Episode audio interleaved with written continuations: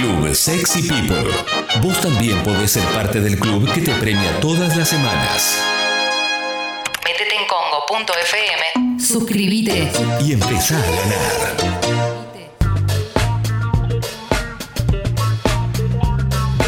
12 y 29, seguimos haciendo Sexy People. Llegó el momento de recibir a Jessica Labia, nutricionista. Se dedica a la educación nutricional desde la diversidad corporal y la salud integral, ¿eh? autora del libro Pese lo que pese. Todos los martes está con nosotros. Hola Jessy, buen día, ¿cómo estás? Hola Clemente, buen día, buen día a todo el equipo, las y los oyentes, ¿cómo están? Muy Hola, bien. Jessy. Muy Buen bien, Jessy. muy bien. Porque hoy te vas a meter con un tema que dio bastante que hablar, dio bastante que hablar. No hace tiempo, no hace mucho tiempo, la verdad, fue hace relativamente poquito. Y de repente se dejó de mencionar. Entonces, me gusta, me gusta que hables del etiquetado frontal de alimentos. Sí, totalmente. Tenemos media sanción aprobada y estamos esperando que salga la ley definitiva, o sea, que tengamos la otra media sanción, pero ni noticias por ahora, ¿no? Como Sí. que se diluyó todo y está todo como medio trabadito en el Senado. Así que a ver si, si podemos ayudar un poco a entender por qué es importante esta ley. Y eh, yo también quería que hablemos, voy a hablar un poco de la ley para que se entienda que estamos hablando para la gente que no sabe, pero también que hablemos un poco de los argumentos en contra, que me parece también interesante ahí, Dale. eh, como para que podamos repensar a ver qué es lo que pasa y por qué hay gente que está en contra de algo que se supone, eh, bueno, no tendría que existir gente en contra. ¿Hay gente que está en contra? Hay gente que está en contra. ¿Y por qué? Tenemos dos bandos, digo yo, ¿no? Hay eh, personas por ahí con conflictos de intereses económicos en el medio que obviamente están en contra de este etiquetado porque sienten que económicamente van a perder plata. Y eh, se sabe que hay profesionales de salud que trabajan con determinadas empresas, entonces tiran un poco para el lado de la industria. Y eh, creo que también hay gente que genuinamente está en contra de la ley porque eh, a veces cuando trabajas en, en un área o en, o en una rama de la salud es muy difícil eh, no ponerte la camiseta de ese área y preocuparte por lo que le va a pasar a determinadas personas con una medida que se toma en forma eh, general y es difícil a veces pensar más en lo colectivo porque estás como preocupado por esa población que vos- con la que vos estás trabajando. Entonces me parece Claro. que hay de los dos lados y vamos a tratar de, de- de ver por qué esos argumentos en realidad se caen. Viste que son argumentos que por ahí no tienen como mucho sentido. Bien. ¿Saben lo que es la ley de etiquetado? Ustedes, como para que la gente más o menos arranque a hablar de esto. Bueno, a grandes rasgos es que todos los fabricantes de alimentos que vengan empaquetados van a tener que tener una etiqueta que diga exactamente de qué están compuestos lo, lo que viene adentro del paquete. Bien, en realidad lo que, lo que se basa es en eh, el sistema no de alimentos que es del eh, perfil de nutrientes de la Organización Pelicana de la Salud. O sea, la Organización Panamericana de la Salud, OPS, es la, la abreviatura conocida, diseñó un sistema de perfil de nutrientes en base a una clasificación de alimentos que divide los comestibles en cuatro grupos. ¿sí? Sí. Eh, alimentos sin procesar o mínimamente procesados, ingredientes culinarios procesados, que puede ser la sal, el aceite, el azúcar y demás, alimentos procesados y alimentos ultraprocesados. ¿sí? Sí. En realidad, no todos estos alimentos van a tener el etiquetado frontal. ¿Qué es el etiquetado frontal? Son como unos sellos octogonales negros que en realidad lo que nos van a marcar es exceso de determinados nutrientes que no son tan buenos o tan saludables eh, para nuestra salud física. Ok. O sea que no vas a tener todo lo que tiene el alimento en esos, en esos sellos, sino que solamente te va a mostrar eh, de, de determinado límite para arriba, que no se considera saludable, de determinados eh, nutrientes. ¿Se ¿Entendió bien eso? Sí, te freno ahí un segundo. Si por ejemplo dice, este paquete, este alimento contiene y tiene una palabra de 30 sílabas, tipo polipropilipitil bolibal, polibumbli. No te va a aclarar qué es lo que hace eso. O sea, después está en vos ir a googlearlo o no. Exacto. Mira, los sellos van a decirte si tiene exceso de sodio, Sí, exceso de azúcar, si tiene edulcorante, ok. si tiene eh, exceso de grasas totales y después va a especificar dos tipos de grasas, que son las menos saludables, las saturadas y las trans. Esos son los sellos que vas a tener en el frente de los envases que tengan exceso de esos, de esos eh, puntuales, digamos, Si no tienen exceso, no van a tener sello, aunque tengan azúcar. Ah, ok, ok, ok, ok. Porque en realidad lo que se busca es em, mejorar el perfil y la calidad de lo, de lo que estamos consumiendo. ¿Cuál es el problema que tenemos? Que el consumo de ultraprocesados es demasiado elevado, ¿sí? Y en la mayoría de los ultraprocesados, estos puntualmente que estamos nombrando, azúcares, grasas, edulcorantes, sodio y demás, están en cantidades muy excesivas. ¿Se acuerdan que hablamos la semana pasada del pan rallado y que yo les conté que tenía glucosa? Sí, claro. Fue toda una revolución la semana en mis redes porque me llegaron fotos de panes rallados por todos lados. Y esto es lo que eh, por ahí tenemos como ciertos ingredientes ocultos. Yo cuando me tomo un helado sé que estoy consumiendo azúcar. Lo tengo claro, creo que ustedes Sí. también, ¿no? Sí, claro, claro. Sabemos que si un helado es de crema tiene eh, exceso de grasa y de azúcar. Lo que pasa que el problema es que estos nutrientes también están en exceso en un montón de alimentos que no sabemos que están ahí. Cuando yo pienso en comprar un pan rallado, pienso en que estoy comprando pan rallado. O sea, en mi imaginación estoy consumiendo qué? Harina, agua y levadura, ¿no? Sí, totalmente. Pero resulta que, además de los aditivos, que son todos los que vos, Clemen, recién comentabas, em, también existe este agregado. Alguien me escribió y me dijo que en realidad no era para hacerlo más adictivo. Pues yo, yo estoy con, con poco tapufo últimamente Sí. Claro, no. ¿Quién, ¿Quién me va a decir, sí, te estoy poniendo mil cosas para hacerlo más adictivo? Es para que tenga la reacción de Maillard y que sea, tenga ese color tostadito doradito cuando haces la milanesa. Es para eso Sí. que se le pone la glucosa, no para hacerlo más adictivo. Sí. Lo que pasa que en realidad, por lo menos yo, Jessy, prefiero comer una milanesa que no tenga un color tan doradito y no estar metiéndole un montón de glucosa al cuerpo que me hace mal, porque después nos preocupamos por la cantidad de diabetes que hay en la población. Sí, que, bueno, esto tiene, me parece, es una constante en general, ¿no? Que buscamos el, el aspecto o un sabor en particular que quizás eh, ahora es un poco más difícil de reproducir y solamente se puede reproducir con eh, agregados poco sanos. Entonces, muchas veces pusimos en la balanza como, no, esto está bueno, esto va. Por eso me parece que en Estados Unidos hay un montón de alimentos, viste, que están los, no puedo creer que no sea manteca, ¿no? Y dice muy chiquitito eso, no puedo creer que no sea manteca. Y vos, como tiene el mismo sabor y quizás tiene un buen precio y la gente va y se la compra, viste. Eh, O a base de, viste que, que Total. hay quesos que dicen a base de que es untable, pero no es queso, o a base de leche, pero no es leche, eso pasa un montón. bueno, un aceite, un aceite en aerosol es eh, a base de aceite o, o- o estilo aceite, no me acuerdo cómo es, pero es algo así. A ver, eh, Jessica. Jessy, ¿vos crees que hay información suficiente nutricional como para que las personas, lo que te decía Clemen, entiendan en el etiquetado qué cosas son, no sé, porque yo leo exceso de sodio y sé que está mal, eh, pero tampoco, si me preguntás, no sé bien qué quiere decir ni en qué me afecta. Digo, como, ¿estamos preparados para entender eh, un etiquetado así? La realidad es que ya no estamos preparados ni preparadas para entender y leer el etiquetado actual. O sea, el etiquetado actual ya de por sí es confuso. ¿sí?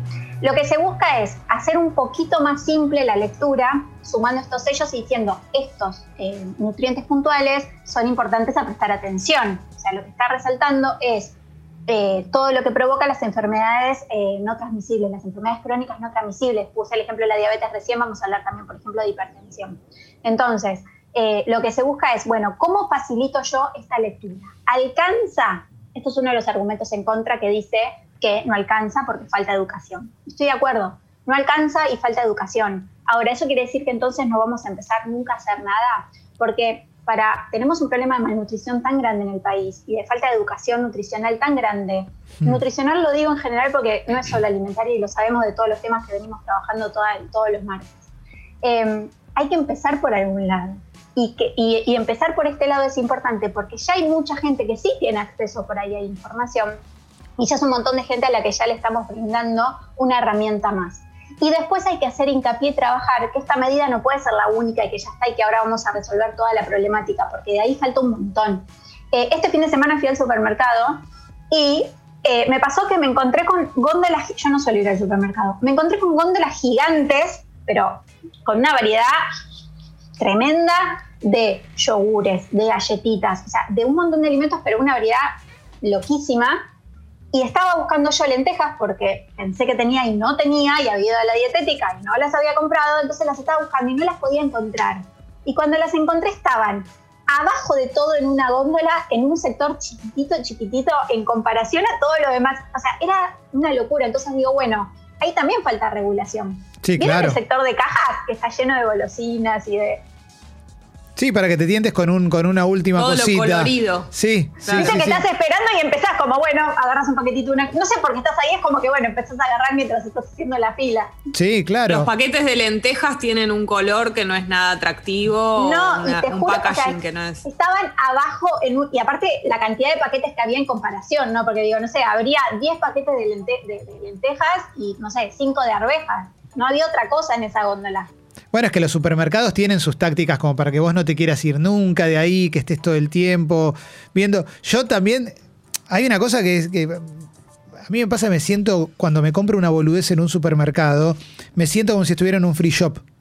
Comprándome un perfume, ¿entendés? Como te terminás comprando ese paquete de galletitas que no te soles comprar, o como te das un gusto por afuera de tu presupuesto, pero que no te lo afecta tanto, y decís, bueno, me lo llevo, esto va a estar bien, es una vez, y es una vez sumada a otra y otra que te vas agregando porquería. Digo, más allá que el supermercado no lo hace para venderte porquería, sino que lo hace para venderte y punto, pero sí, Punto. sí.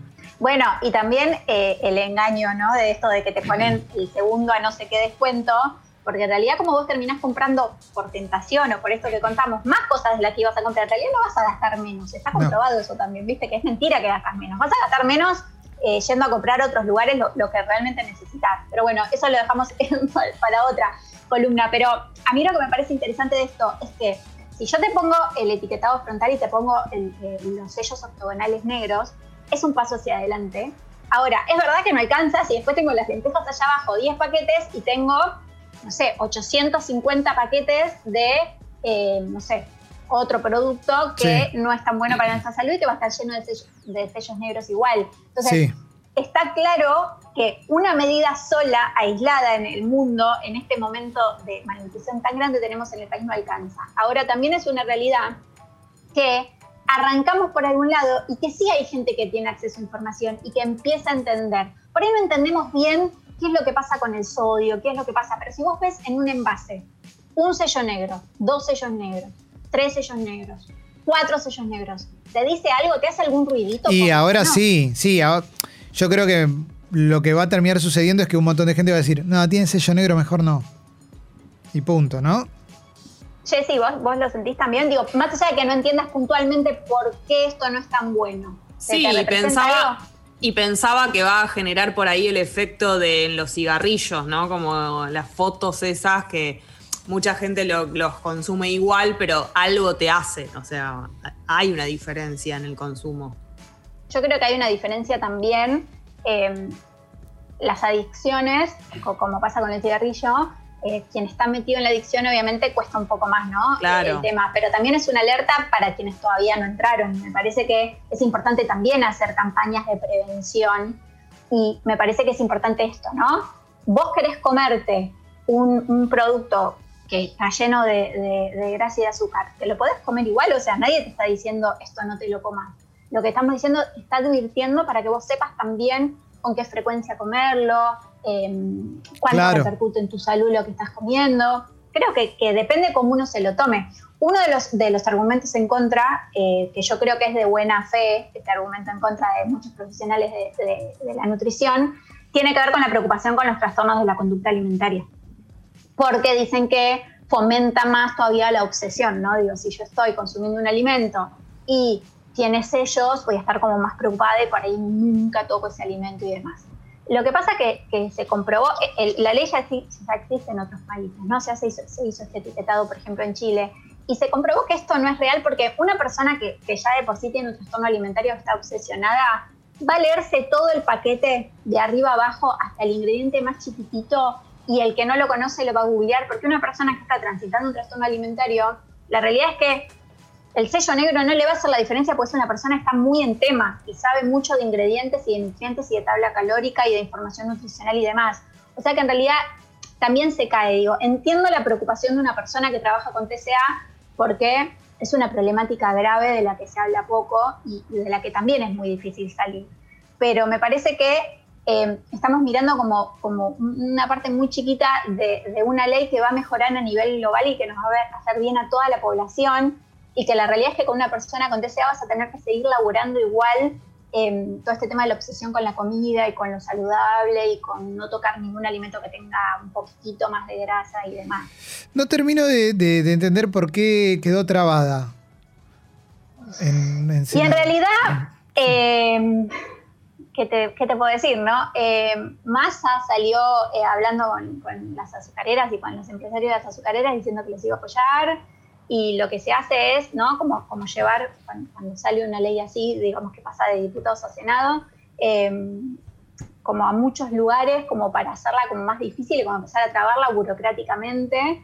La realidad es que esta cosa de- del miedo de, las azucareras y de perder plata y demás no es real, o sea, ha- está comprobado en otros países que siguen vendiendo igual y que en todo caso también se puede usar el azúcar para otras cosas, ¿no? Me contaba una, amiga que mm, no, sé bien cómo es mucho el tema de, de la energía sustentable, pero que hay algo del azúcar que se podría utilizar para utilizar menos petróleo y demás y que están investigando en eso. Digo, también se puede desarrollar. O sea, a costa nuestra no puede ser que se llenen los bolsillos a costa de nuestra salud. Es lo que hablaba Jessy de las tabaqueras, o sea, me parece que es una locura. Bueno, no pongamos una ley que proteja la salud de la población, porque si no, eh, este país que tiene azucareras y que es parte de la industria y de la sustentabilidad del país económico, eh, Sí. no, no, no toquemos esto por la salud, y no importa la salud de las personas.